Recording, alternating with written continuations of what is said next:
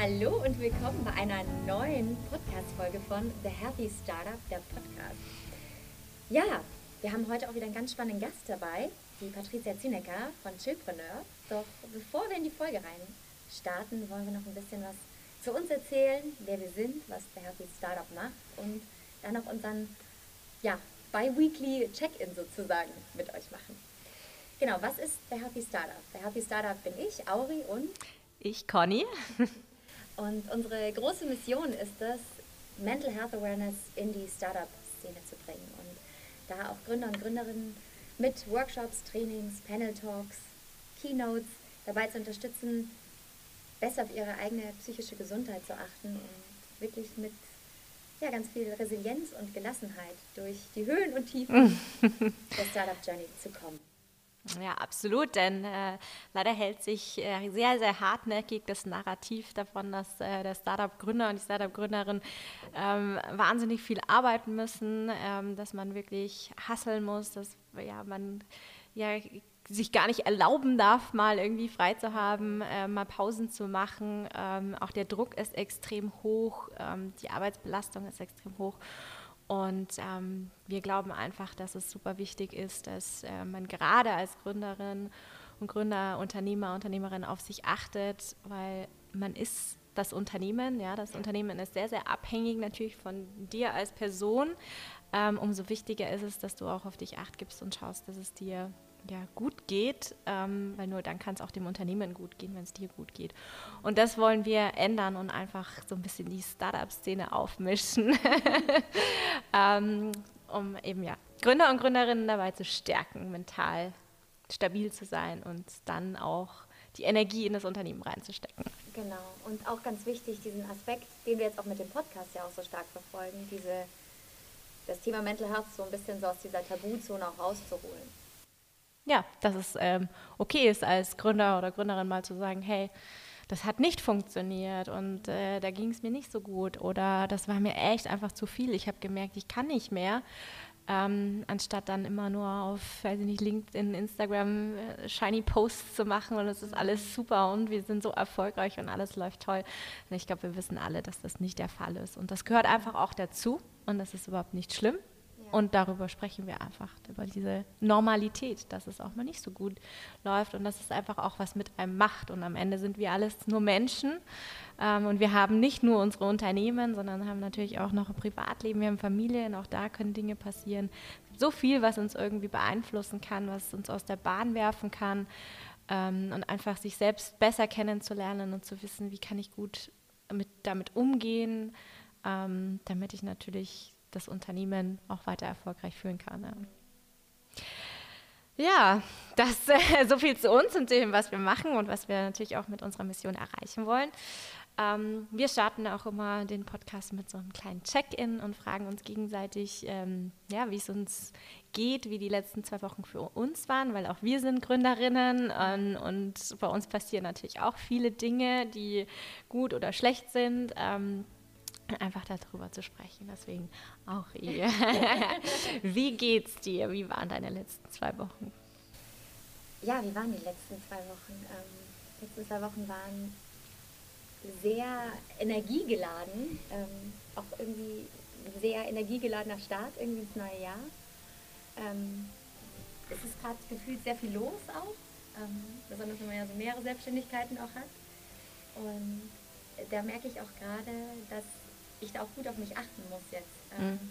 Dass ich da nicht auch so übers Ziel hinausschieße. Weil es ist ja auch immer schön, wenn man noch Anfragen kriegt oder, ähm, ja, oder neue Projekte dazukommen und man auch wirklich Bock drauf hat, aber dass man trotzdem irgendwie schaut, ähm, was, was brauche ich denn für mich, um im Ausgleich zu sein. Mhm. Weil man ja nicht immer 100% auf allen Projekten geben kann ansonsten. Und das ist für mich gerade so ein spannendes Thema, dass ich irgendwie auch für mich merke und auch bewusst versuche und lerne, dass ich mich auch selber mal ausbremsen muss. Mhm. Also das finde ich super spannend. Also selber auch mal zu sagen, es ist trotzdem gut, wenn du eine Pause machst. Mhm. Also das ist so, würde ich sagen, so ein größeres äh, Thema, das mich jetzt so die letzten, letzten zwei Wochen so begleitet hat, auf jeden Fall. Mhm. Ich weiß nicht, wie ist es bei dir die letzten zwei Wochen gewesen? Äh, ganz unterschiedlich tatsächlich. Ähm, es gab so ein paar private Sachen, die so ein paar Dinge umgeworfen haben, wo ich äh, dann auf einmal ähm, nicht so viel Zeit hatte zu arbeiten, mhm. ähm, die, die mich dann auch wieder natürlich zum Nachdenken bringen. Ähm, und tatsächlich hatte ich jetzt schon auch wieder so ein paar Tage, wo ich auch gemerkt habe, so, boah, pff, keine Ahnung, es war ja dieser also Jahreswechsel und dann jeder fängt an, so Ziele aufzuschreiben und Vorsätze und was weiß ich, das kann man nennen, wie man mag, ja. Und ähm, ich habe festgestellt für mich, dass ich mir teilweise dann super schwer getan habe, weil ich dann schon irgendwie auch immer so ein, ja, einerseits finde ich es ja cool, ja, weil äh, ja, natürlich wir unsere coole Dinge vornehmen, ähm, auch mit einem Healthy Startup und auch mit anderen Dingen.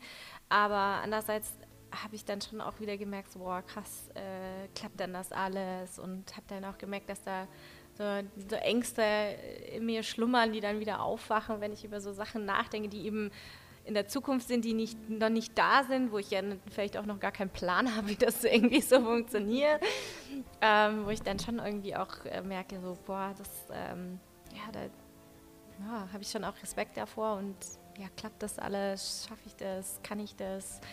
Ähm, da hatte ich jetzt tatsächlich auch in den letzten ja, Tagen so ein bisschen damit zu kämpfen, ähm, was jetzt mich nicht davon abhält, das nicht zu machen. Aber ähm, ich glaube, das ist ja auch das, äh, was wichtig ist. Ne? dass, äh, Ängste dürfen ja da sein, ähm, aber es geht ja darum, den Mut zu haben, Dinge trotzdem zu tun oder anzugehen und sich nicht abhalten lassen davon.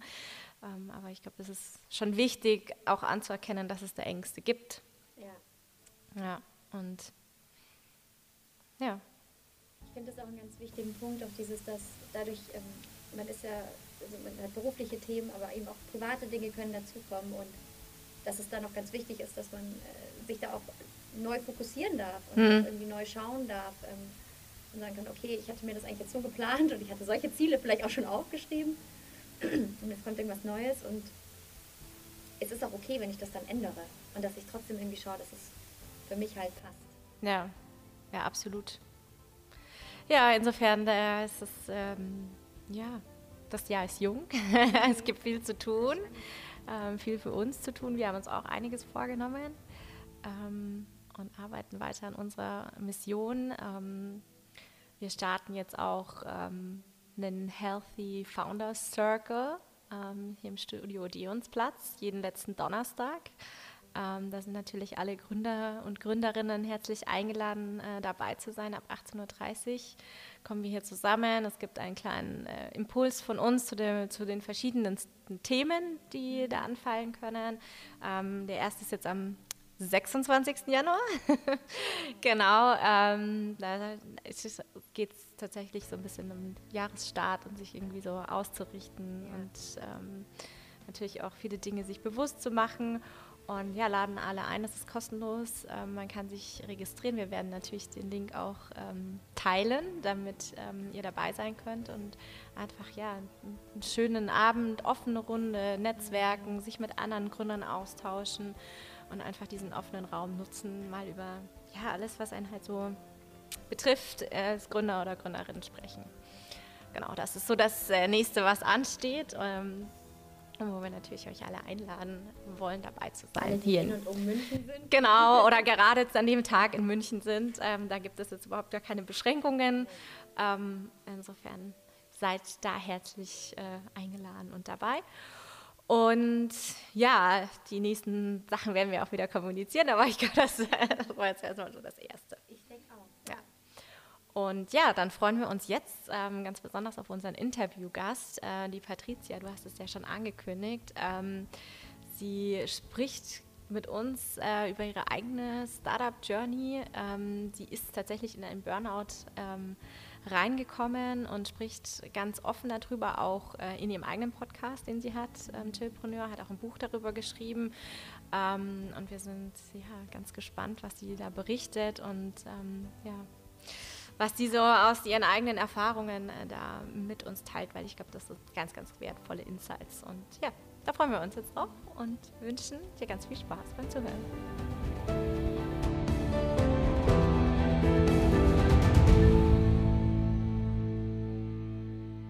Liebe Patricia, schön, dass du heute zu Gast bist in unserem Podcast. Magst du zu Beginn einfach mal noch etwas mehr zu dir erzählen? Wir wissen ja, du bist ja Chillpreneur aber wir fänden es jetzt ganz spannend, wenn du dich einfach noch mal kurz unseren Zuhörern und Zuhörerinnen vorstellst. Ja, sehr gerne. Erstmal vielen Dank, dass ich da sein darf. Hallo, ihr zwei. Schön, dass du da bist. Und ja, wer bin ich eigentlich? Also, du hast gerade schon angesprochen, ich bin die Patricia, bin 30 Jahre alt, bin jetzt seit elf Jahren in der Startup-Welt unterwegs und habe das dann auch ein bisschen übertrieben. Darüber wollen wir ja heute sprechen, wie das so ist mit einem Burnout mit Mitte, Ende 20. Und habe eigentlich aber an der LMU äh, Sprachpsychologie studiert und war dann eine lange Zeit in Asien im Ausland. Und als ich zurückgekommen bin, hat es mich, ja, wie soll ich sagen, zerbröselt. aber das ist jetzt schon drei Jahre her und seitdem hat sich sehr viel Positives getan. Und umso schöner ist es heute, dass wir darüber sprechen, weil mentale Gesundheit natürlich bei mir ein wichtiges Thema spielt, bei euch ein wichtiges Thema spielt und bei ganz, ganz vielen Menschen, glaube ich, ein sehr wichtiges Thema. Mhm. Und da ist richtig schön, dass wir da gemeinsam Input liefern können. Ja, absolut. Schön, dass du heute da bist und auch wirklich ganz offen darüber sprichst. Und das mhm. machst du ja eh auch mit deinem eigenen Podcast. Und ähm, wenn man dir folgt, ähm, bekommt man da ganz, ganz viel mit. Und du hast auch mhm. ein Buch geschrieben. Insofern gibt es ganz, ganz viel, worüber wir heute reden können. Ähm, magst du vielleicht einfach mal am Anfang so ein bisschen von deiner Startup-Journey erzählen und vor allem mit Hinblick auf die Momente, wo es zu viel war, wo die Herausforderungen mhm. zu groß geworden sind, wo du dann auch wirklich gemerkt hast, dass du in den Burnout reingehst? Sehr gern. Tatsächlich sind da ein paar Jahre dazwischen. Also ich habe angefangen zu studieren und dann im zweiten Semester habe ich schon festgestellt, damals habe ich noch äh, auf Gymnasialamt studiert. Und dann habe ich gemerkt, nee, irgendwie, das ist nichts für mich. Also mit Menschen arbeiten macht mir super Spaß, Sprachen mhm. liegen mir, das macht echt Spaß, das macht Freude, aber nee, ich möchte irgendwie was anderes. Und dann bin ich durch Zufall in ein Startup gerutscht damals, äh, ging so in den Marketingbereich und da ging es relativ schnell für mich und während dem Studium schon nach Asien.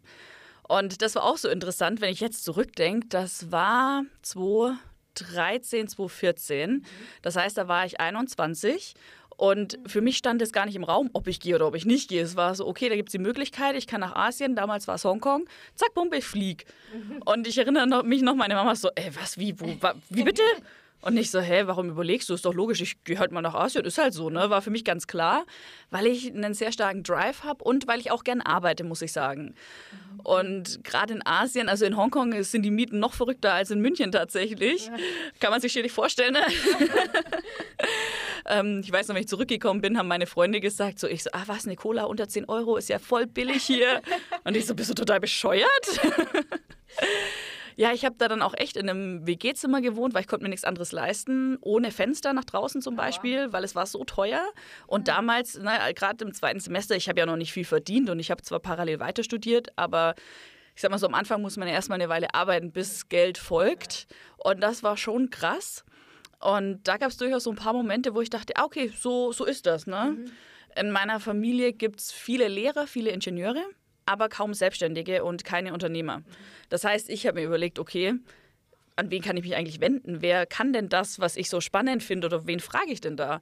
Und da habe ich dann jemanden gefunden, der mich so ein bisschen an die Hand genommen hat. Und was mir eben erst viel zu spät klar geworden ist, dass es sich um einen, ja, aus, äh, wie soll ich sagen, einen Narzissten handelt. Und das mhm. äh, hat sich eben total eingebrannt, weil ich dachte, okay, man macht das so. Wenn man Unternehmer ist, wenn man im Startup ist, dann macht man das so.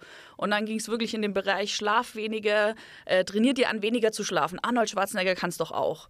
Und wir haben dann wirklich unsere Wochenpläne erstellen müssen. Und ich habe das damals ja auch mitgemacht, weil ich dachte eben, ah, okay, in der Startup-Welt finde ich cool, so macht man das, ja, okay, mhm. da mache ich da mit.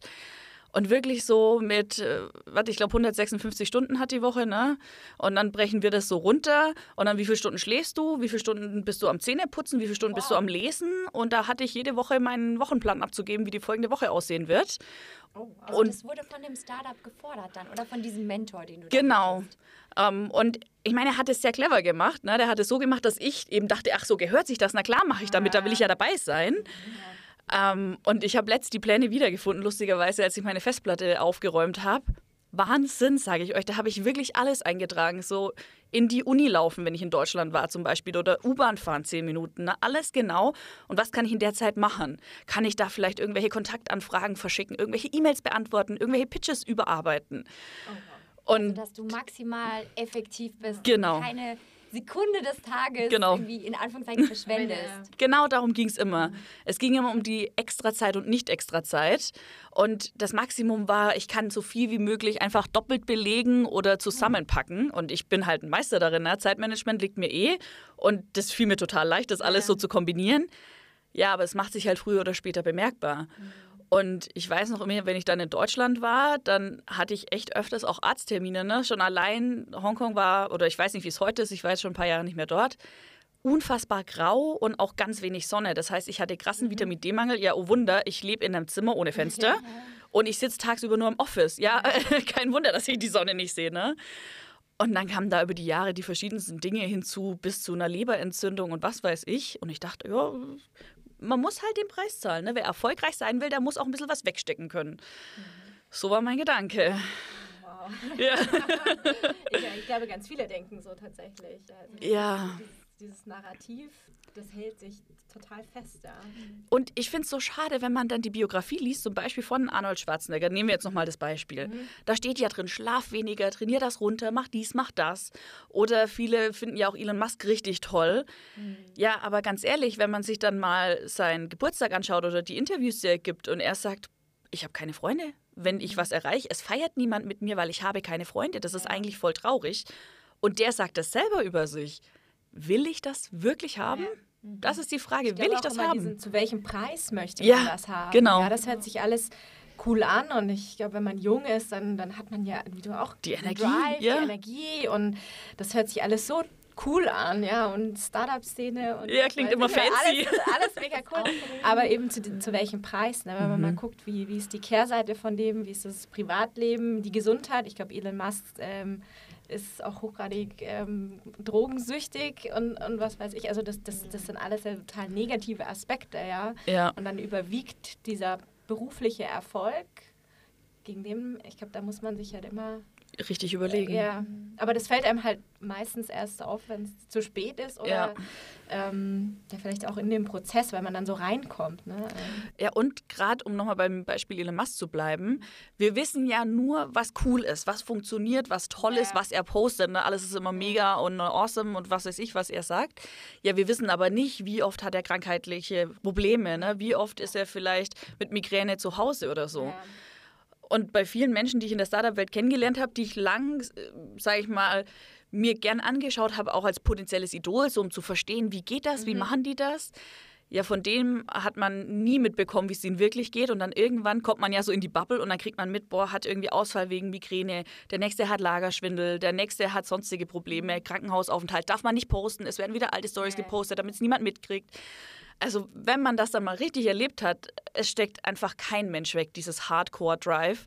Und äh, es ist einfach so, das eine wird dir online erzählt, aber das andere ist das wahre Leben. Und deswegen sich einfach nicht blenden lassen, egal wie fancy das klingt. Jeder muss schlafen, jeder muss sich erholen, aber nicht alle posten es. Ja, absolut. Ja, ein ganz wichtiger Punkt. Ähm, was mich jetzt so interessieren würde, du hast gesagt, da kamen ja verschiedenste Aspekte bei dir hinzu, an Krankheiten, an Beschwerden, eigentlich so Signale von deinem Körper, die schon Ja. irgendwie, wo dein Körper dir vielleicht schon gesagt hat, okay, das ist vielleicht nicht ganz so das, ist das gesunde Leben für dich. Ähm, Gab es denn so einen Schlüsselmoment, wo du gemerkt hast, okay, ich glaube, ich sollte wirklich mal so meine Arbeitsweise reflektieren und das Ganze nochmal überdenken? Ja, den gab es tatsächlich. Und ich komme auch gleich darauf zurück. Das war Mitte 2020, also jetzt so ja, zweieinhalb Jahre zurück. Und du hast es gerade schon angesprochen. Mein Körper hat mir also gefühlt tausend Signale gesendet. Wirklich im Sinne von Kopfweh, Hautausschlag, ich habe es angesprochen, Leberentzündung. Ich hatte so viele Sachen, für die es keine wirkliche Erklärung gab, weil anders, äh, alle anderen Dinge haben quasi funktioniert, waren gut. Und ich weiß noch, das war 2020 auch wieder der Fall, im Frühjahr oder frühen Sommer. Und dann bin ich zum Arzt. Ich so, okay, ich schaue aus. Ich hatte überall rote Huppel auf der kompletten Haut. Und immer, wenn mich irgendwas berührt hat, hat sich das so entzünden. Ja? Es war richtig unangenehm. Und ich so, woher kommt das? Ich habe kein neues Waschmittel, keine neuen Lebensmittel, nichts Neues. Was ist das? Und dann hat mich der Arzt durchgecheckt und sagt einfach nur zu mir, ja, Frau Zinnecker, jetzt gehen Sie halt mal ein bisschen mehr an die Sonne, ein bisschen weniger an den Schreibtisch und in einer Woche schauen Sie wieder gut aus. Und ich so, haha, Nein. Weil ich dachte, der hat ja keine Ahnung, der macht das sein. Ist nicht die Lösung. genau. Ich so, der ist ja nur Arzt. ja, genau, das war mein Gedanke. Ich so, ja, der weiß ja nicht, wie das in der Startup-Welt ist und da muss man schon reinhauen und vor nichts kommt nichts, ne, der Klassiker. Ja. Und High-Performer, die geben Gas. Und es stimmt schon, es ist so ein Mix. Man muss ja über seine Grenzen gehen, immer wieder im Leben. Und wenn man mal über seine Grenzen geht, ist es ja super, weil ich ja herausfinde, hey, wie kann ich meine Komfortzone erweitern? Was schaffe ich alles? Mein Problem war, ich bin konstant über mein Limit gegangen. Und das rächt sich halt einfach irgendwann. Und das war dann ein ja, sehr heißer Sommertag im Juli 2020, wo ich, also wir haben auch sieben Tage die Woche, wurde erwartet, dass wir online verfügbar und am Arbeiten sind. Und ja, da kam dann noch ein ein relativ großes Projekt, wo ich 700 oder 800 Kundendaten übers Wochenende kontrollieren sollte, weil am Montagmorgen sollte ein Projekt starten und damit jeder korrekt informiert wird mit den korrekten Infos, was er oder sie bekommt, musste ich das vorher von Hand nochmal alles checken. Das heißt, ich hatte eine Excel mit, sagen wir mal, 700 Daten und ich sollte die Samstag, Sonntag durchgehen. Und aber parallel abgleichen, mich immer einloggen, was steht da dran, ist das korrekt, nachtragen und so weiter. Und dann habe ich schon am Freitag wurde mir die Info quasi verkündet. Und dann habe ich gedacht, puh, wird knapp, aber okay, ne, probieren wir es mal. Und dann am Samstagvormittag habe ich gesagt, ich, ich schaffe das nicht. Nicht, weil ich nicht will, sondern das ist so viel, selbst wenn ich mich beeile und nur zwei Minuten pro Kunde brauche, dann rechnet sich das ja gar nicht hoch bis morgen. Mhm. Vor allem muss ich ja konzentriert bleiben. Mhm. Ja, und meine Geschäftspartner so, ja, nee, du willst nur nicht, wer will, der schafft das und jetzt stell dich nicht so an. Da dachte ich, ja, okay, wahrscheinlich, hm, und ich saß am Laptop und ich weiß nicht, ob ihr das kennt, wenn man so richtig zittert, dass man die Tasten nicht mehr trifft. Hatte ich vorher noch nie in meinem Leben. Mhm. Und ich saß da und habe so gezittert, wie bei so einem Mini-Erdbeben quasi. Und dann habe ich gedacht, okay, es geht nicht mehr, es geht nicht mehr. Ich bin sehr loyal, das heißt, ich möchte Dinge auch abschließen und gut abschließen und wollte nicht sagen, ey, sorry, dann ist mir es egal, mach selber. Ich so, nee, komm, ich krieg's hin. Und dann habe ich so gezittert und dann weiß ich noch, ich bin aufgestanden, weil ich dachte, okay, irgendwas passiert gleich mit mir. Und ich bin auch aufgestanden und ich hatte es noch nie vorher, dass ich umgefallen bin. Aber mir hat die Beine einfach weggezogen, als wären sie aus, aus Gummi oder Watte oder nicht vorhanden. Und ich lag am Boden und hatte so Herzrasen, dass ich, ich weiß nicht, ich lag auf meinem Teppich und ich hatte das Gefühl, wenn ich das jetzt überlebe, dann muss ich schauen, wie ich weitermache. Aber in dem Moment war mir nicht klar, ob ich überlebe. Ich dachte mir so krass, mein Herz schlägt so schnell und ich hatte das noch nie so gespürt, nicht nur gefühlt innerlich, sondern ich habe es wirklich auf meiner Brust gespürt und ich dachte, springt gleich raus. Und ich habe auch keine Luft bekommen und dann lag ich da wie so ein Land an Fisch und, und habe halt rumgehechelt und überhaupt. Und also in dem Moment habe ich gar nicht gedacht, wie geht's weiter. Und in dem Moment war es so klar, okay, irgendwie, irgendwie überleben und dann schauen, was ich mhm. mache oder wie es weitergeht. Und mein Handy ist mit mir auf den Boden gefallen. Ich ohne Handy, das war auch so ein Ding, gab es früher nie. Und dann habe ich gedacht, boah, ich muss sofort meinen Geschäftspartner anrufen und sagen, hey, ich packe das nicht fürs Montag. Er muss sich vielleicht doch selber drum kümmern. Mhm. Conny, Conny guckt mich schon ja. an. Ja, ich, ja, aber klar, in dem Moment es ja, gibt es keine rationalen Gedanken. Gar nicht. Gedanken. Ne? Dann kommen nee. trotzdem immer noch solche Sachen, dieses Pflichtgefühl. Genau, und er war auch in ist, der emotionalen Manipulation, war er so wahnsinnig ja. gut. Und ich hatte so dieses, ich hatte das Gefühl, ich bin wahnsinnig abhängig. War ich eigentlich nie, aber ich hatte dieses Gefühl die ganze Zeit. Und natürlich, ich habe es auch mit mir machen lassen, ne? bin ich ja auch ehrlich, weiß ich heute, habe ich damals halt noch nicht so verstanden. Und dann habe ich ihn angerufen und habe gesagt, ich, ich, ich, kann nicht mehr, ich weiß nicht. Ähm, er ist auch studierter Arzt. Dann dachte ich, Mediziner, vielleicht kann er mir helfen. Und dann habe ich gesagt, du, ich muss morgen offline sein, heute offline, ich kann nicht mehr, ich schaue es mir am Montag an, dann geht es halt später los. Und dann hat er gesagt, ja, also er arbeitet jetzt nur mit High-Performern zusammen. Und jetzt kann ich mich entscheiden, ob ich freiwillig gehe oder ja, ob er mich halt aus der Firma wirft und wir das auf unschöne Art regeln. Und ich so krass, wir arbeiten irgendwie seit, keine Ahnung, acht Jahren oder so zusammen. Und du sagst mir, weil ich jetzt mal zwei Tage off brauche, dass ich gehen darf. Und ich kann mir raussuchen, gehe ich freiwillig äh, und lass alles mit mir machen oder habe ich halt auch noch irgendwie ein, selber einen Wunsch, sagen wir es mal so, ohne da jetzt zu sehr ins Detail zu gehen. Und also, was da danach gefühlt äh, ge gefolgt ist, das war reiner Psychoterror und das war eigentlich noch schlimmer. Ja. Also ich habe dann echt versucht, nicht online zu sein, die Nummern erstmal zu löschen, einfach mal um Abstand zu kriegen. Ja, und dann kriegt man da über den Vater per LinkedIn irgendwelche Screenshots oder also es ging wirklich über alle Ecken. Ich habe irgendwann auch nicht mehr getraut, mein äh, Handy anzumachen. Ich habe es einfach ausgemacht. Ich habe es nie wieder angemacht. Ich habe mir ein neues Handy geholt, neues SIM und habe einfach das Handy gewechselt, weil ich mich nicht mhm. getraut habe, am Morgen aufzuwachen und mein Handy anzuschalten. Und ich habe auch meinen Briefkasten nicht mehr aufgemacht. Weil ich sage, ich habe dann meine Nachbarin, ich glaube, zwei, drei Wochen richtig verrückt eigentlich, wenn ich es mir heute überlege. Da habe ich gesagt, ob sie bitte das schon mal öffnen könnte und gucken könnte, ob da irgendwelche Drohbriefe dabei sind. Ich kann keine mehr lesen, ich schaff's nicht. Mhm. Und dann bin ich auch eine Zeit lang verreist und dann danach hat sich wieder alles gesettelt. Aber in dem Moment war echt so voller Abstand und mir war klar, weil du gesagt hast, gab es einen Wendepunkt, das war so der Wendepunkt. Mhm. Und ich wünsche jedem und jedem, dass er nicht so krass ist und dass viele es schon früher verstehen, weil hätte ich es mir sparen können, ist immer eine schwierige Aussage, weiß man nie. Es hat schon gepasst, wie es ist, aber ich wünsche es keinem, es selber erleben zu müssen. Wie war denn das genau in diesem Moment? Also du liegst ja am Boden, mhm. du hast dein Handy da, du rufst ihn an und er sagt, ich arbeite nur mit High-Performern. Und du merkst, okay, es geht einfach nicht mehr. Mhm. Was, was hast du dann für dich gemacht? Ich habe erstmal geweint. Ich weiß gar nicht, wie lange. Ich lag da ewig und habe einfach nur geweint. Und ich habe mich so ausgenutzt gefühlt gehabt. Das war das. Ich dachte irgendwie so, egal was ich bin, was ich gemacht habe, mhm.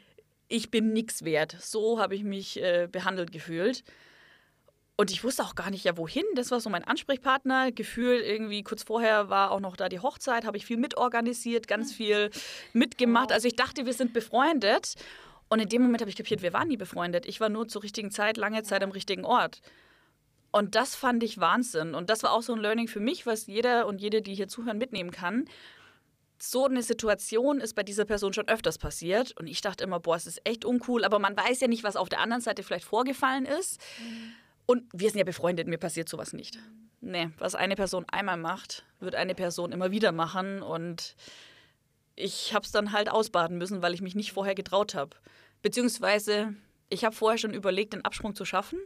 Aber ich habe mich nicht getraut wegen dem Psychoterror tatsächlich. Ich habe mit verschiedenen Coaches und Therapeuten gesprochen. Ich so, ich will da raus, aber ich traue mich nicht wie. Und alle haben gesagt, boah, wenn du rausgehst, musst du stark sein, weil das wird richtig übel. Und dann habe ich mich nicht getraut. Und ähm, im Grunde genommen heute weiß ich, dir kann ja kaum jemand was anhaben. Ne? Wenn du mhm. selber in dir gefestigt bist, kann dich niemand umwerfen. Aber diese Festigung hatte ich einfach nicht.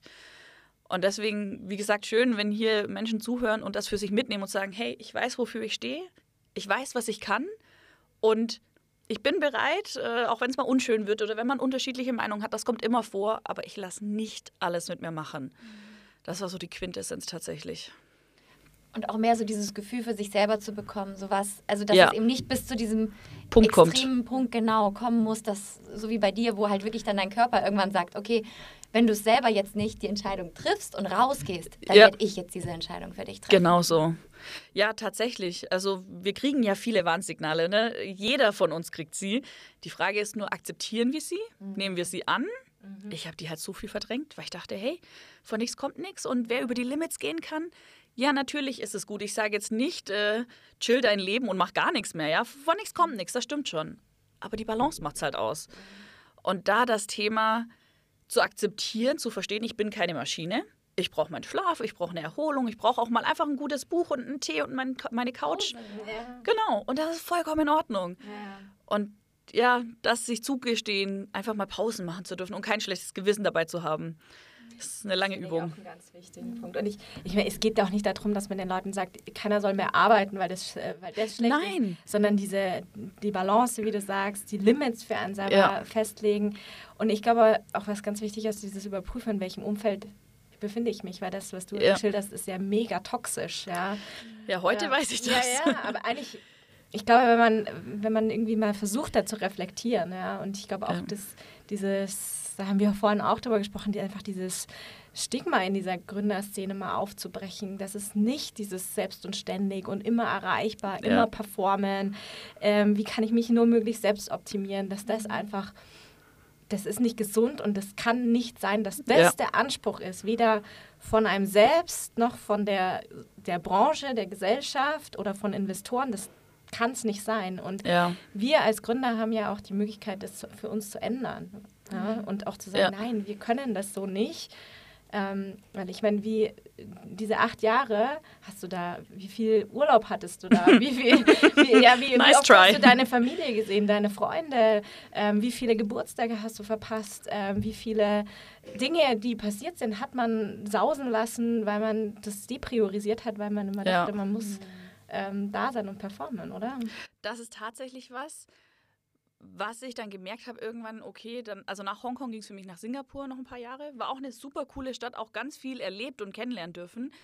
Aber es ist doch schon das Arbeiten steht schon sehr viel im Fokus, sage ich mal. Und wenn deine Familie einfach 12, 13 Flugstunden entfernt lebt und man vielleicht auch gerade Tante wird oder zum zweiten Mal Tante wird, das sind alles so schöne Dinge, die man dann halt irgendwie verpasst. Und ich war wirklich sehr, sehr lange okay damit, weil ich immer dachte, okay, das ist, also mein Gedanke war, ich baue damit eine Firma auf und die läuft dann in wenigen Jahren relativ selbstständig, dass ich mich rausziehen kann und sie mir weiter Geld bringt. Also das war so mein Kerngedanke. Ich sag mal so, diverse Firmen, die wir mit oder die ich mit aufgebaut habe, laufen auch noch. Es kriegen auch noch einige Menschen damit Geld. Ja, meine Geschichte kennt ihr ja. Das heißt, ich habe im Grunde genommen nicht mal einen finanziellen Aspekt damit genommen. Also es war eigentlich eine Lose-Lose-Situation für mich, aber ich habe viel gelernt. Und heute bin ich da ganz anders, wie du sagst, Geburtstage oder jetzt zum Beispiel die Einschulung. Das sind Momente, die will ich halt auch miterleben. Ne? Da gibt es niemanden, der sagt, du musst da sein. Aber natürlich freut sich die Familie, wenn man dabei ist. Und gerade, ich merke das schon, seit ich Tante geworden bin mit den kleinen Kindern, mhm. wie die Kinderaugen leuchten, wenn man was gemeinsam unternimmt oder wenn man irgendwie was macht oder ich die mit so den Ponys nehme und wir einen äh, Ausritt machen. Mhm. Das sind so Dinge, die, die kann dir halt keiner nehmen und die werden, das klingt jetzt wie so eine Oma, ne? aber die werden so schnell groß. Es ist einfach so. Und irgendwann in drei Jahren sagen die, boah, ich habe keinen Bock mehr, ich spiele jetzt bei meiner Freundin zum Beispiel. Und den Moment wirklich nutzen, das habe ich lang komplett verdrängt und habe es ja, wenn, also ich habe dann versucht, mir das schon irgendwie zuzugestehen. Aber dann habe ich halt am Schlaf zum Beispiel zurückgeschraubt. Ich weiß noch, ich war auf dem Geburtstag meiner Schwester und sie hat auch gemeint, ja, jetzt bleib doch noch und überhaupt. Und ich war eh schon später dran, eigentlich total unfreundlicher, wenn man sich das überlegt. Und wollte halt auch so, in meinem Zeitplan standen zwei mhm. Stunden. Also wusste ich, jetzt muss ich gehen, weil die zwei Stunden sind um. Und dann hat sie auch gemeint, ja, jetzt bleib halt noch und hm. Habe ich dann auch gemacht. Ich konnte es aber nicht genießen, weil ich genau wusste, die Zeit, die ich jetzt hier verbringe, schlafe ich weniger, weil ich knapse dann am Schlaf was ab, damit ich morgen wieder gleich aufstehen kann. Das ist ganz ehrlich, wenn ich mir das heute anschaue, es fühlt sich an wie aus einem anderen Leben. Und es ist es einfach nicht wert. Das ist ganz wichtig. Also wie gesagt, ich, mir gefällt Arbeiten, mir macht Spaß, Dinge aufzubauen, auch so wie ihr Menschen zu unterstützen und da wirklich was vorwärts zu bringen. Das ist toll. Nur halt nicht mehr um jeden Preis. Das hat sich bei mir klar verändert. Was ist denn danach passiert, nach diesem Moment, wo du auf dem Boden gelegen bist und auch dann, ja, der, die, die Zeit, wo du dann abschließen konntest, wo dieser Selbstschutzmechanismus eingesetzt hat und wie du da irgendwie rausgekommen bist? Nimmst du uns doch noch mal ein bisschen mehr mit auf die Reise? Ja, gern. Wie schon gesagt, danach kamen einige nochmal unschöne Wochen im Sinne von Psychoterror, Anwalt und Co. So Sachen wie, ähm, wenn du dich nicht sofort meldest, schicke ich den Anwalt zu dir. Und das, äh, wegen der Zeitverschiebung habe ich die Nachricht nachts um drei bekommen. Und dann mache ich mein Handy irgendwie um acht an und um halb acht hat der Anwalt schon angerufen, weil ich habe mich ja nicht gemeldet gehabt. Und ich so, ähm, ich werde komplett überfahren. Für, für was eigentlich? Ne? Einfach, dass ich nicht mehr kann. Und da habe ich dann versucht, eine Auszeit zu nehmen war auch viel bei den Pferden bei uns. Wir haben da so einen netten Schäferwagen. Da habe ich dann so ein Wochenende verbracht und einfach mal nur gechillt, nur die Pferde und dachte so, komm, das Wochenende tanke ich auf. Und dann, ich hatte schon eine Idee, wie ich quasi meine, meine Dienstleistung weiter anbringen kann. Ich hatte auch schon viele Kunden, weil die mich natürlich darüber kannten und so, hey, du bist da raus, wir wollen aber mit dir gehen. Also ich habe auch nie Kunden geklaut oder irgendetwas, das ist mir ganz wichtig. Ich war da nie in irgendeiner Form rachsüchtig, weil ich immer denke, Kammer regelt das. Das ist so mein Gedanke. Und dann standen aber schon Kunden bei mir Schlange. Da dachte ich, ja, okay, cool, schauen wir mal. Ähm, und nach dem Wochenende dachte ich, okay, fange ich an. Und dann so zwei Wochen später habe ich festgestellt, boah, ich pack's nicht. Ich habe mega Bock, das sind coole Projekte, ich mag die Leute, ich pack's aber einfach nicht. Mhm. Und ich habe auch festgestellt, dass ich keine, also ich hätte wirklich tolle Freunde um mich rum, die hätten alles Recht der Welt gehabt zu sagen, hey, sorry, du hast so lange keine Zeit für uns gehabt, mach was du willst, ist mir ganz egal. Und die waren so lieb und haben sich die Zeit genommen und wir haben echt viel zusammen unternommen. Das war, also rechne ich ihnen, glaube ich, für immer hoch an. Aber keiner hat mich verstanden. Mhm. Sie haben sich alle Mühe gegeben, wir haben gut miteinander geredet, aber keiner konnte mich wirklich verstehen. Und ich habe festgestellt, okay, ich brauche irgendjemand, mit dem ich mich austauschen kann, der sowas schon mal erlebt hat oder mir in einer anderen Form helfen kann. Und da habe ich mir dann online eine Therapeutin gesucht Mhm. Und also dadurch, dass ich einfach schon seit immer remote arbeite und bei mir alles online läuft, wollte ich auch eine Online-Therapie. Und sie hat dann gemeint, okay, wir hatten dann ein paar Sessions und dann hat sie gesagt, okay, du brauchst wirklich eine Auszeit, fahr mal weg. Und ich so, ja, wann, äh, wie, wo, äh, ja, wie. Ja, sie hat einen Bruder, der wohnt in Italien, da in Umbrien, ungefähr bei Rom. Der hat einen Pferdehof, da soll ich hin. Der ist ab sofort ready, ich kann jetzt losfahren. Und ich so, äh, ich weiß nicht mal, wo das ist. Ich war da noch nie. Ich kenne deinen Bruder nicht. Äh, what? Dann habe ich das Auto gepackt und zwei Tage später bin ich halt mal dahin gefahren. So wirklich Abenteuer, ähm, Burnout verarbeiten. Und habe dann, ich habe auch gesagt, ich fahre äh, auf unbestimmte Zeit runter. Also ich fahre einfach mal, so lang wie ich brauche, werde ich da hinfahren.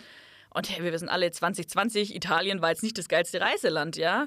Ich hatte natürlich schon immer Bedenken, klappt das alles, kommt irgendwie ein Lockdown, was weiß ich. Im Endeffekt, der Hof war sehr, ein sehr hübscher Hof, wenig Pferde. Äh, ein Hund war noch da und wir waren nur zu zweit. Also es war tatsächlich der Bruder meiner Therapeutin und ich. Ja, und dann habe ich halt Sachen gemacht. Also was ich voll cool fand, war viel händisch wieder zu machen. Mhm. Also wirklich, ich habe Holz gehackt, ich habe die Hecken geschnitten, ich habe aufgeräumt, umgebaut. Also alles, was so angefallen ist, habe ich gemacht. Raus aus dem Kopf kommen. Genau, voll. Und vor allem, ich sehe ja dann wieder das Ergebnis. Das ja. fand ich so schön. Ne? Ich habe den Holzstapel aufgeschichtet und so, geil, das habe ich heute erledigt. Was für ein cooler Tag. Ja, und da bin ich dann geblieben, ich weiß es gar nicht mehr genau, einige Wochen, also fast zwei Monate. Und dann habe ich gemerkt, okay, es wird besser. Und vor allem, muss ich dazu sagen, wurde dann Italien damals wieder als Hochrisiko Gebiet eingestuft. Das heißt, ich hätte irgendwie nicht mehr zurückfahren dürfen. Oder ich weiß nicht genau, wie die Regeln mhm. waren. Aber auf jeden Fall wäre es kompliziert gewesen. Dann habe ich gesagt, okay, ich habe ja eh fast niemanden getroffen. Ich habe ja in der absoluten Prärie gewohnt. Mhm. Aber jetzt fahre ich zurück, weil sonst wird es richtig kompliziert. Mhm. Und dieser Reset-Knopf, der war echt wichtig für mich. Also der hat sehr viel bewirkt. Vor allem haben die Menschen vorher zu mir gesagt, ja, okay, tu nichts, ne? Mach gar nichts, entspann dich, tu nichts. Hey, und ich habe mich immer gefragt, was heißt denn tu nichts? Darf ich jetzt ein Buch lesen oder ist das schon zu viel? Darf ich Hecke schneiden oder ist das schon was machen? Also was heißt tu nichts? Und da habe ich auch gemerkt, dass ich mit den Menschen um mich rum, die ja, haben es alle gut gemeint und ich mhm. verstehe den Gedanken, aber mich hat es schon wieder überfordert. Ich so, was heißt denn jetzt tu nichts? Und ich bin halt eine Macherin, ja, ich mhm. mache immer irgendwas, bei mhm. mir ist immer was los. Und das war für mich echt die Qual. So die ersten Tage habe ich wirklich mal versucht, nichts zu machen. Ich hatte für die Zeit elf Bücher dabei, die ich ziemlich alle auch gelesen habe. Mhm. Ich habe in der Zeit mein Buch geschrieben, unabsichtlich, ich habe Tagebuch mhm. geschrieben und daraus ist dann mein Buch quasi entstanden. Ja. Und ich erinnere mich auch noch, meine Therapeutin war so witzig. Ich habe ihr das danach gezeigt und habe gemeint, ob sie es nochmal aus, weil ich ja in Anführungszeichen nur Sprachpsychologie studiert hat. Mhm. Sie hat natürlich reine Psychologie studiert, ob sie es nochmal kontrollieren kann und lesen kann, einfach damit alles seine Richtigkeit hat. Und ich weiß noch, wie sie gesagt hat, okay, du hattest einen Job. Hinfahren, ausruhen und du kommst mit einem Buch nach Hause. Spinnst du? Ja, und dann habe ich ihr erklärt, das war meine Therapie, das Schreiben. Und dann hat sie es gelesen und dann fand sie es richtig cool. Und dann dachte ich, guck, war doch gar nicht so schlimm. Ich kenne mich ja. ja. Und das ist der Punkt mit den Signalen, die ihr angesprochen habt. Wenn man sich selber kennt, dann kann man sowas auch einstufen. Ne? Wenn jemand zu mir sagt, ah, tu nix, dann weiß ich, tu nix heißt, ich lese mal die ganzen Bücher, die sich hier stapeln, da hätte ich Bock drauf. Oder mach sowas Entspanntes aber nicht eben hinhocken und warten, dass die Zeit vergeht, so ungefähr. Ist vielleicht auch der falsche Tipp, nichts zu tun, sondern mach das, was dir gut tut, ja. was dir Energie mhm. gibt, was dich glücklich macht. Genau. Ja? Und da, das, das kann jeder für sich selbst definieren, was mhm. es ist. Ja? Voll, ja. Und wie gesagt, bei mir, hey, Holzhacken, also das habe ich schon zehn Jahre davor nicht mehr gemacht. Ich so, mhm. okay, warum nicht? Und einmal, einmal ist es total befriedigend. Voll, ich sag's dir, ich also, habe das ganze Holz gemacht. Du machst was Körperliches, was anstrengend ist und was mit einem Ergebnis. Genau. Insofern äh, befriedigt es auf ganz vielen Ebenen. Ja, das war echt sehr, sehr schön. Also gut, der Tipp, Holzhacken. Oder Hecke schneiden. Hecke schneiden war auch super. Oder Buch schreiben. Oder Buch schreiben. Ja, ich habe letzte Woche, ich habe noch von vor Ewigkeiten mal so ein Malen nach Zahlen. Kennt ihr diese mhm. Bilder? Ja. Habe ich eins gefunden. Ich so, komm, das mache ich mal. Nee, m -m, das ist nicht meins. Ich drehe da durch. Das dauert mir zu lang, das ist zu fitzelig. Okay, jetzt weiß ich aber, mal nach Zahlen ist nicht meins. Bei Puzzeln fahre ich voll runter. Mhm. Und so einfach mal ausprobieren. Was macht einem selber Spaß? Und wenn ich es nicht weiß, ja. Ist ja noch cooler, weil ich kann alles testen. Und das, was ich mhm. gut finde, mache ich wieder. Und was ich nicht gut finde, gut. Dann weiß ich immerhin, was mir taugt oder was mir nicht taugt. Mhm.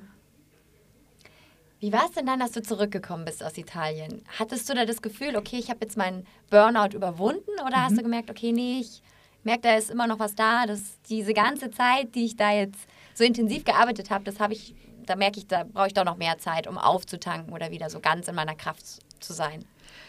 Ich bin zurückgekommen und dann hatte ich meine neue Website, ich hatte das Buch, also und ich weiß gar nicht, den Podcast hatte ich noch nicht gestartet, aber es war so, ich hatte so alles vorbereitet. Das heißt, ich hatte so richtige Next Steps. Ich bin heimgekommen und saß nicht vor einem Loch oder einem leeren Schreibtisch, sondern für mich war es wichtig, okay, was mache ich denn? Wie kann ich mein Wissen erfolgreich auch in die Welt bringen? Und da hatte ich schon Lösungen und das war sehr, sehr angenehm. Ähm, das Spannende war, mit meiner Therapeutin fand ich den Austausch super angenehm. Und ich habe, wie gesagt, im psychologischen Bereich, im pädagogischen Bereich durch Studium und die ganze Fortbildungen habe ich mich da ja schon super lang mit auseinandergesetzt und kannte mich relativ gut aus. Ähm, und konnte das Ganze, was ich in Theorie konnte, musste ich quasi in die Praxis umsetzen. Das war mein Haken. Das heißt, in der Therapie habe ich nichts Neues gelernt. Ich so, ach, so ist es, so ist es, so ist es. Ah, aber ich muss es halt für mich anwenden. Und ich weiß noch, dass ich mit meiner Therapeutin dann im Dezember gesprochen habe und dann hat sie gemeint, ja, ich erkläre mir ja eh alles selber und ich weiß ja eh alles selber und ich mache es ja schon, also warum redet man denn eigentlich noch? Dann habe ich gesagt, ich finde es noch so angenehm. Irgendwie der Austausch ist so nett und wir haben uns dann wirklich über Fachzeitschriften unterhalten und jegliche Dinge. Und es war so cool. Und dann hat sie gemeint, ja, das macht ihr Spaß, aber die Therapie ist vorbei, weil es läuft. Und ich so, aber es ist doch so schön. Und wir haben bis heute noch Kontakt. Sie hat dann auch zum Beispiel das Vorwort geschrieben, weil der Austausch einfach so nett ist. Aber ich hatte dann wirklich das Gefühl, für mich es abhaken zu können, um deine Frage zu beantworten. Und das war schon ein schönes Gefühl. Mhm. Aber, manchmal gibt es ja auch ein Aber, was ich schon immer wieder merke oder lang gemerkt habe, und das wirklich noch ein, zwei Jahre danach, waren die Glaubenssätze. Also, ich habe meine Signale wahrgenommen, ich habe mich dementsprechend, ich sag mal, besser oder gesünder verhalten. Aber dann immer wieder kamen doch so Kleinigkeiten auf. Zum Beispiel war so ein ganz wichtiger Glaubenssatz, wer erfolgreich sein will, muss in große Städte, äh, Städte ziehen. So, you're not a tree, so you can move. Und je größer die Stadt, desto erfolgreicher wird man. Das war so das Mantra. Und dann war ja schon von Hongkong und Singapur auf München so ein Rückschritt, ne? Und den Gedanken, den habe ich tatsächlich noch echt, muss, wo ich mich so selber ertappe, wo ich denke, boah, hm, wir haben vorhin ja über Stadtrand gesprochen und Tiere und Wald und so. Und dann ertappe ich mich schon manchmal, wie ich denke, oh ja, aber hm, nee, also erfolgreiche Menschen würden jetzt nie an den Stadtrand ziehen oder, also du weißt, ne, ich zitiere noch. äh, oder irgendwie Zeit in der Natur viel verbringen, weil das ist ja nur verschwendete Zeit. Obwohl ich es wahnsinnig gerne mache und auch immer wieder mache. Aber manchmal ist da schon so noch eine kleine Stimme. Ich kann sie in Schach halten, ich weiß, wie es funktioniert, aber es ist noch nicht so, dass sie komplett verschwunden ist. Und das fand ich ganz interessant, dass so zweieinhalb Jahre später sich man ja manchmal solche Gedanken hat, wo man gleich weiß, hey, hey, ruhig, Braune, ne? Das stimmt so nicht und eigentlich ist es anders, wir wissen das. Aber so der erste Impuls ist schon noch manchmal da. Und da einfach weiter an sich glauben und weiter dranbleiben, das ist so wichtig. Du sagst genau, also das finde ich jetzt so spannend. Was sind dann so deine Techniken, wenn dieser Glaubenssatz kommt? Also, dass du dich da eben ja, also mental irgendwie selber äh, runterbringst, mit dem, dass du mit dir selber sprichst? Oder hast du noch so andere Methoden, wo du sagst, das hilft immer ganz gut? Ich bin sehr kommunikativ, deswegen, mhm. was mir da wirklich sehr hilft, ist auch mich mit Menschen auszutauschen. Und jetzt habe ich zum Beispiel dieses Jahr bei einer Masterclass mitgemacht, wo ich, würde ich mal sagen, das Küken war. Die meisten waren so ja, um die 50, alles Unternehmer, wo ich wirklich, oder zwischen 40 und 50, wo ich wirklich sage, boah, von denen kann ich viel lernen und das ist, das ist ein guter Austausch. Mhm. So, und davon wohnen aber einige auch total abgelegen, ja? Also überall in Deutschland, Österreich, Schweiz, teilweise auf so einem einsamen Bauernhof. Und dann bin ich einfach mal hin und habe gesagt, okay, ganz ehrlich, ich habe den Gedanken in meinem Kopf. Was sagst du dazu? Die Blicke unbezahlbar, so, hä, was willst du jetzt von mir? nee, noch nie. Deswegen das zu verifizieren und einfach mal mit Menschen darüber zu sprechen, die es genauso gemacht haben, wie man es gut findet oder was einen interessiert, das ist für mich sehr, sehr hilfreich, ja. Und eben wissen, hey, das ist so eine Stimme in meinem Kopf, das ist nicht mein Gedanke. Der ist da gerade nur noch zu Gast und irgendwann checkt er ganz aus, aber er schaut halt noch manchmal vorbei. Du hast ja auch gesagt, du kennst dich jetzt so gut, dass du sagst, du spürst so erste Anzeichen, ne, mhm. ne, wenn es dann doch zu viel wird wahrscheinlich. Ja. Was sind für dich so typische Anzeichen? Ich merke zum Beispiel an Müdigkeit sehr schnell, dass es mir zu viel werden könnte. Jetzt beispielsweise morgen und übermorgen hätte ich nochmal einige Termine, die jetzt nicht super wichtig sind, aber die irgendwann in nächster Zeit anstehen. Und da hätte ich aber auch nochmal ähm, ja, jeweils mindestens zweieinhalb Stunden einfach hinfahren müssen. Und mir war am Anfang der Woche klar, ich war Sonntag, Montag, Dienstag schon unterwegs, war jetzt nur ein paar Tage zu Hause. Ich habe es euch vorhin erzählt, ich bin ab Sonntag oder Montag wieder unterwegs. Mhm. Und da habe ich am Montag gespürt, der Freitagtermin, das wird mir einfach zu viel. Ich merke jetzt schon, wie es mich innerlich stresst, wenn ich denke, wie soll ich denn alles unterbringen? Zumal wir alle wissen, es ja, kommt immer anders, als man plant. Also will ich auch ein bisschen Puffer haben. Und wenn ich jetzt die Termine morgen und übermorgen auch noch mit reinnehme, hey, vor fünf Jahren hätte ich es locker gemacht, ne? Mein Wochenplan, wie Mhm. vorhin angekündigt, würde alles drinstehen. Darf halt auch kein Stau kommen und keine Bahn zu spät sein und so, ist ja das Nächste. Und dann habe ich gesagt, nee, komm, ich fahre mal ein bisschen runter. Ich merke jetzt schon, wie ich innerlich so ein bisschen unruhig werde. Also verschiebe ich die. Das war überhaupt kein Problem. Das ist übrigens auch so ein Gedanke. Ne? Man denkt ja voll oft, oh Gott, ich darf nicht verschieben. Wahrscheinlich, was denkt sich da die andere Person? Hey, die andere Person so, oh, okay, machen wir seit in vier Wochen. Ich so, wow, es war nicht mein Problem. Cool. Und in meinem Kopf war das so ein großes Ding. Und da nehme ich einfach schnell wahr, wie, wie ich mich innerlich anfühle. Schlafe ich ruhig, wache ich auf und denke, cooler Tag. Oder wache ich auf und denke mir, okay, heute wird voll, morgen wird voll, übermorgen wird voll, es muss was anders sein. Und so diese Selbstwahrnehmung, einfach mal auf sich selber zu achten, das habe ich verlernt. Wie fühle ich mich? Hey, konnte ich Jahre nicht mehr. Und das an sich so simpel, aber wirklich grandios und hilfreich. Ja, ich glaube auch, dass es eigentlich so der Schlüssel ist, dass man sich erstmal selber wieder wahrnimmt. Ja. Und wirklich so anfängt, wieder so zu spüren, so was brauche ich gerade, wie fühle ich mich gerade. Und das nicht einfach immer konstant übergeht. Genau. Und dann erst so dieses, wenn diese ganz extremen Signale kommen, dass man sagt, okay, jetzt sollte ich was machen, jetzt muss ich dagegen steuern, sondern wie früher schon, Ja. dann so, so kleine, ähm, naja, äh, Hacks oder so. Entsche- ja. Genau, und sich dann dementsprechend äh, versucht wieder in die gesunde Richtung zu bewegen. Ja, ich habe da auch so einen Zwei-Termine-Trick. Du kennst ihn ja schon, Ja. Conny. Ich kann ihn nicht. ja, ich verrate ihn dir und auch allen anderen jetzt. Der ist wirklich gut. Aber ich, ich halte mich nicht immer dran. Ja, Ausnahmen bestätigen ja, die Regeln. Das ist ja auch okay. Aber an sich muss ich immer wieder dran denken. Ach, schön. Also alle gut zuhören jetzt. Also vorweg, es ist ja nicht wichtig, dass wir alles immer hundertprozentig machen. Ja, wir sind immer noch Menschen und keine Maschinen. Aber wenn ich schon etwas zu 80 oder 90 Prozent mache, geht es mir viel besser, als wenn ich 0 Prozent mache. Und auch jetzt so in meinem Zwei-Termine-Trick. Und zwar, so wie hier, wir treffen uns jetzt zum Beispiel am Odeonsplatz, nehmen den Podcast auf, danach habe ich noch einen weiteren Termin. Und früher hätte ich wirklich mir den Tag vollgeballert. Und jetzt sage ich pro Tag, okay, neben meiner Schreibtischarbeit, die ich erledige, mache ich zwei Termine pro Tag. Nicht drei, nicht fünf. Wenn ich dann zum Beispiel noch zum Steuerberater muss oder so, das ist ein Termin. Und früher habe ich mir die Termine nur so aneinandergereiht und kein Wunder war ich am Abend total K.O. und fertig.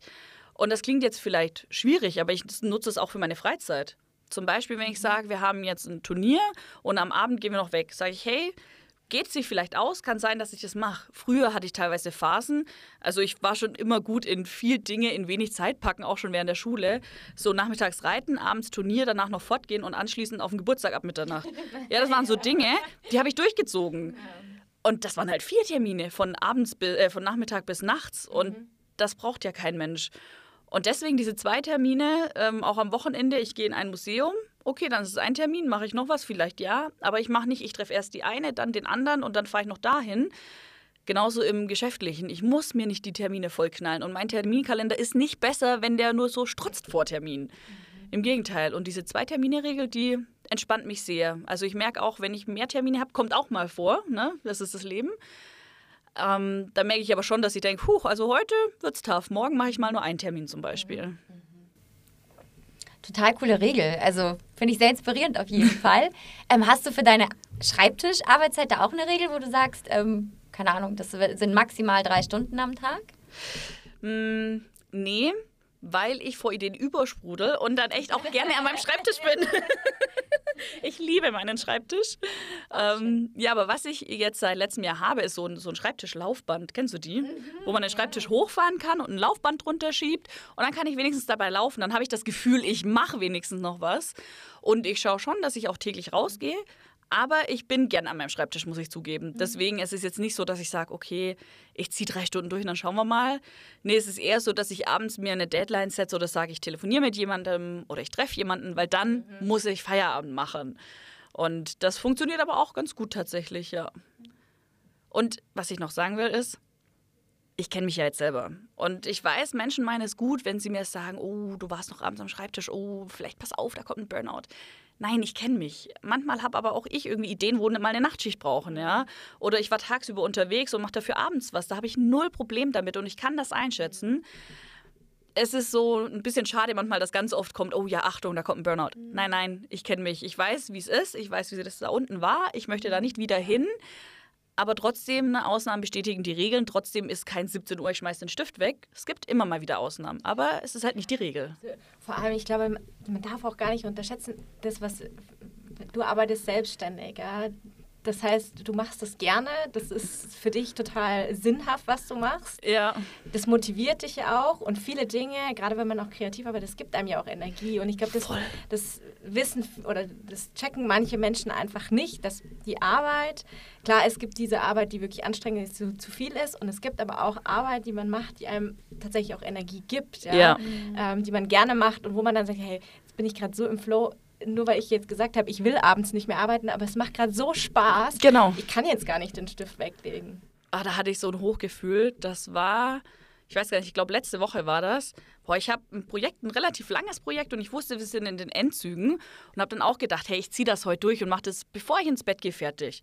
Wie gesagt, es war ein Abend und nicht jeden Abend, das ist ja der Unterschied. Und als ich dann fertig war, ich habe es dann auch an dem Abend direkt an den Kunden geschickt, alles durchgehauen. Boah, es war so, ich saß da, ich war so glücklich und ich hatte so Bock und so Energie und so gute Laune. Und ich weiß noch, in der Nacht habe ich so gut geschlafen, weil das einem auch was gibt, wenn man was Tolles erschafft oder teilt. Und das hat ja auch positive Seiten. Das ist das Wichtige. Stress ist ja auch nicht nur negativ. Es kommt halt immer auf die Frage an, welche und wie viel und wie oft. Und ich glaube, man darf es den Menschen auch teilweise nicht übel nehmen, wenn sie eben Sorge um einen haben, wenn sie wissen, okay, Nee. sie hatte schon mal einen Burnout, nicht, dass das wieder passiert. Also man kann es irgendwo nachvollziehen, aber klar, natürlich ist man, wenn man Unternehmer, Unternehmerin ist, dann hat man teilweise ja wirklich Bock auf seine Projekte und so Ja. wie du ja sagst, du bist dann voller Energie, wenn du auch mal ja, eine Nachtschicht gemacht hast. Das stimmt. Und was ich aber angenehmer zum Beispiel finde als Frage ist eher, wie geht's dir? Oder wie läuft's? Anstatt zu sagen, oh Achtung, du machst ganz schön viel. Also, was ich schön finde, sind so offene Fragen. Wie geht's dir denn? Ich bin auch eine sehr ehrliche Person. Ich sage dann auch, hey, so geht's mir, es ist mir zu viel, zu wenig, was auch immer. Nur wenn schon jemand auf mich zukommt und sagt, oh ja, also du machst momentan zu viel, dann ist ja gleich schon so ein Stück Druck da. So eine Beurteilung. Genau, und wir wissen, Druck erzeugt Gegendruck und da bin ich keine Ausnahme. Da denke ich gleich, ja, dir zeige ich es erst recht, ne?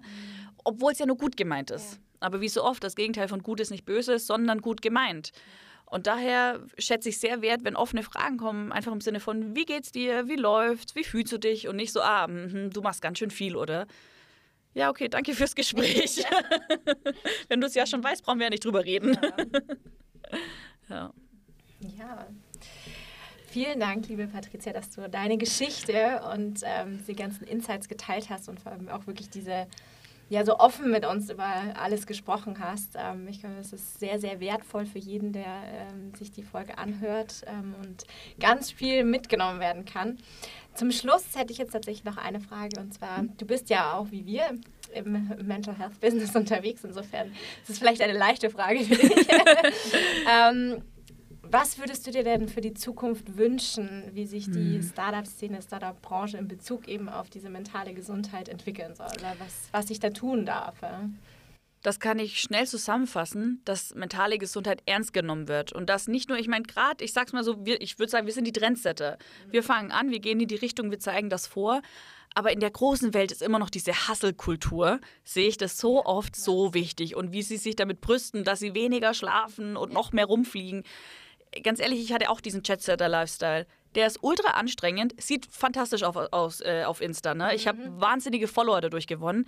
Ja, aber ich habe Lebensqualität verloren. Und das würde ich mir einfach wünschen, dass in der Startup-Szene es nicht nur in kleinen Bereichen, sondern wirklich allgemein anerkannt wird, dass mentale Gesundheit ein wichtiger Teil von Gesundheit ist. Und vor allem, wer mental gesund ist, arbeitet produktiver und auch noch freudiger. Das ist ja eine Win-Win für die Person, die arbeitet, als auch für das Startup, das die Person anstellt. Also das wäre mein, mein größter Wunsch tatsächlich. Schön, ein ganz, ganz wichtiger Wunsch, den wir auch zu 100 Prozent unterstützen und unterschreiben. Ja. Dann vielen lieben Dank, Patricia, dass du zu Gast warst. Wir packen alles Wichtige zu dir einfach in die Show Notes. Und ähm, ja.